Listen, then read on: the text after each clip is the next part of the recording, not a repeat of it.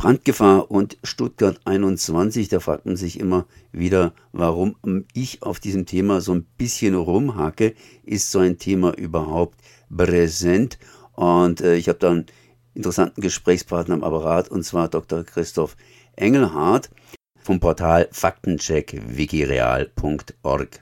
Grüß Gott, hallo. Ihr seid auch hier kritisch gegenüber dem Thema Brandgefahr beziehungsweise gegenüber dem ganzen Bahnprojekt Stuttgart 21. Und in den letzten Tagen sind ja wieder einige Sachen passiert. Das heißt, wie häufig beziehungsweise wie, wie, wie wahrscheinlich ist denn eigentlich so ein Brand, der irgendwo bei einem Zug äh, stattfindet? Äh, ja, diese Brände sind häufiger als man denkt und ähm, passieren also dauernd. Äh, wir nehmen das natürlich nicht immer wahr, eher wenn das uns in der Nachbarschaft irgendwo betrifft. Ähm, ich habe dort jetzt äh, einen Zugtyp besonders ausgewertet, die ICEs, von denen es von der Bahn aus heißt, die seien besonders sicher ähm, und würden besonders selten brennen. Und da haben wir im Schnitt der letzten Jahre rund sieben Brände im Jahr. Ähm, also das passiert doch häufig und passiert eben äh, oder kann auch in einem Tunnel passieren und da ist es besonders kritisch. Ist sowas in letzter Zeit häufiger passiert? Ja, also jetzt gerade an, diesem Wochenende, äh, das heißt kurz davor, am Donnerstag gab es einen Brand im äh, Flughafen Köln-Bonn. Ähm, äh, also an dem dortigen Bahnhof und das ist ein Tunnelbahnhof. Das ist also ähm, Teil eines langen Tunnels, ähm, ist selber überdacht, äh, so dass der Rauch nicht so schnell abziehen kann, wie er das zum Beispiel im Freien tut. Und ähm, dort hat es also richtig heftig gebrannt, richtig stark auch äh, Rauch entwickelt. Ähm, die Feuerwehr hat, obwohl sie da sehr gut rankam, weil das Ganze mitten im Bahnhof war, eine Dreiviertelstunde gebraucht, um diesen Brand wieder unter Kontrolle zu kriegen. Und ähm, der Waggon, der war danach ziemlich zerstört, wahrscheinlich zwei Waggons. Ähm, also das heißt, ähm, sowas passiert und es passiert auch dort, wo man es eigentlich gar nicht haben will, eben zum Beispiel in so einer geschlossenen Station. Und ähm, als wäre das nicht genug, ähm, hat dann also auch noch am Sonntag in Nürnberg wieder ein ICE gebrannt. Und ähm, ja, das Besondere an den beiden Zügen ist, dass sie gerade eine Fahrt über eine steile Neubaustrecke hinter sich hatten. Also ähm, einmal eben die Schnellfahrstrecke ähm, Köln äh, und einmal die Schnellfahrstrecke Nürnberg-Ingolstadt. Und äh, an diesen Neubaustrecken ist besonders, dass man äh, viele Steigungen hat und lange Steigungen, die eben die Technik extrem belasten. Und tatsächlich, äh, wenn man das statistisch auswertet, findet man, dass nach der Fahrt oder während der Fahrt über solche steilen Strecken ähm, derartige Brände auch deutlich häufiger sind, ungefähr um den Faktor zweieinhalb Mal häufiger. Nun, Stuttgart 21 ist allerdings äh, ja eine ganz, ganz neue äh, Neubaustrecke oder anders ausgedrückt, das ist ein neuer Bahnhof, eine Bahnstation, die praktisch etwas tiefer gelegt ist. Und da wird ja erstens mal noch gebaut und zweitens, da ist ja auch alles genehmigt. Das heißt, eigentlich äh, ist es nur eine Frage, dass man solche Risiken eben entsprechend einplant und Vorsorge trifft. Wie sieht es da bei Stuttgart 21 denn aus? Ja, also Stuttgart 21 ist tatsächlich noch im Bau und äh, wird jetzt noch nicht unmittelbar eröffnet.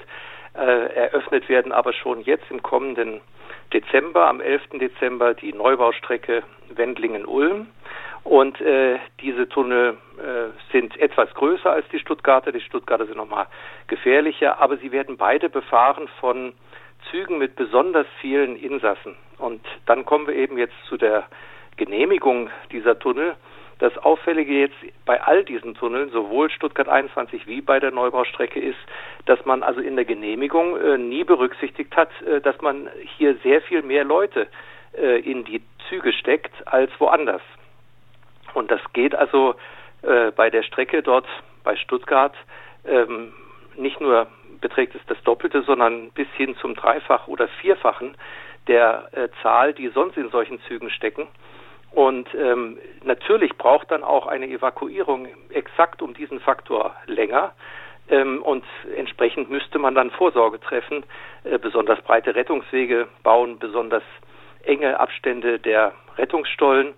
Ähm, und tatsächlich hat man aber nichts davon gemacht. Man hat also zum einen diese Zahl nicht in die Abwägung einfließen lassen und entsprechend dann auch eben sich mit den Mindestanforderungen für die Rettungswegbreite und für den Abstand der Rettungsstollen begnügt, was also bei weitem nicht hinreicht. Das kann man sich an einfachen Evakuierungsformeln ausrechnen, dass es viel zu lange braucht, die Leute in Sicherheit zu bringen.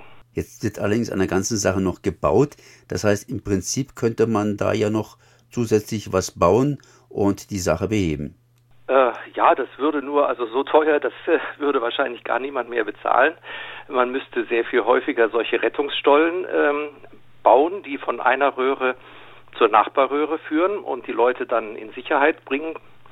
Ähm, das wäre extrem teuer und würde auch vieles wieder kaputt machen, was jetzt schon gebaut wurde. Ähm, oder aber man äh, müsste sich eben beschränken äh, in den Zügen, die man da hineinschickt. Und äh, die dürften dann natürlich eigentlich nur ähm, bessere Schienenbusse sein. Ähm, wenn man mit so wenigen Leuten dann durch die Tunnel fährt, äh, dann wäre es verantwortbar. Aber ähm, dann ist man natürlich weit entfernt von den Zielen, äh, die diese äh, Verkehrsinfrastruktur erreichen soll. Was ist denn eigentlich Stuttgart 21 nochmal?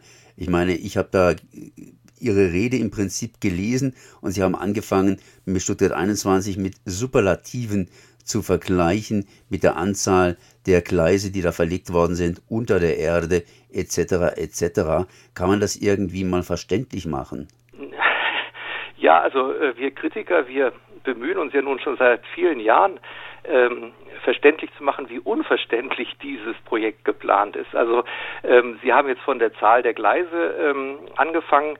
Ähm, also man ist ja dort tatsächlich in die Planung und auch in die öffentliche Bewerbung gegangen, ähm, dass dieser Bahnhof nur noch halb so groß sein soll wie der alte ähm, nur halb so viele Bahnsteiggleise hat, aber er sollte die doppelte Leistung bringen. Und das äh, ist bis heute nirgendwo äh, nachgewiesen. Der Stresstest, äh, äh, den es da mal gegeben hat, äh, bestand aus lauter methodischen Fehlern und, und falschen Parameterannahmen, wurde inzwischen auch von höchster Stelle bestätigt von einer internationalen Autorität für solche Kapazitätsrechnungen.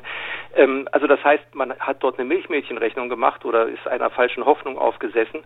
Und ähm, das ist jetzt also die Leistungsplanung, wo man inzwischen anfängt, Milliarden teuer zu reparieren. Man, man will ja nun weitere ähm, zig Kilometer Tunnel dazu bauen, um weitere Zulaufstrecken zu bauen, um äh, mehr Leistung ähm, in diesem Knoten zu ermöglichen. Aber äh, da ist wieder die nächste Milchmädchenrechnung. Ähm, mit diesen Zulaufstrecken baut man kein einziges Bahnsteiggleis äh, dazu. Das heißt, der Flaschenhals im Kern, der wird immer noch so eng bleiben.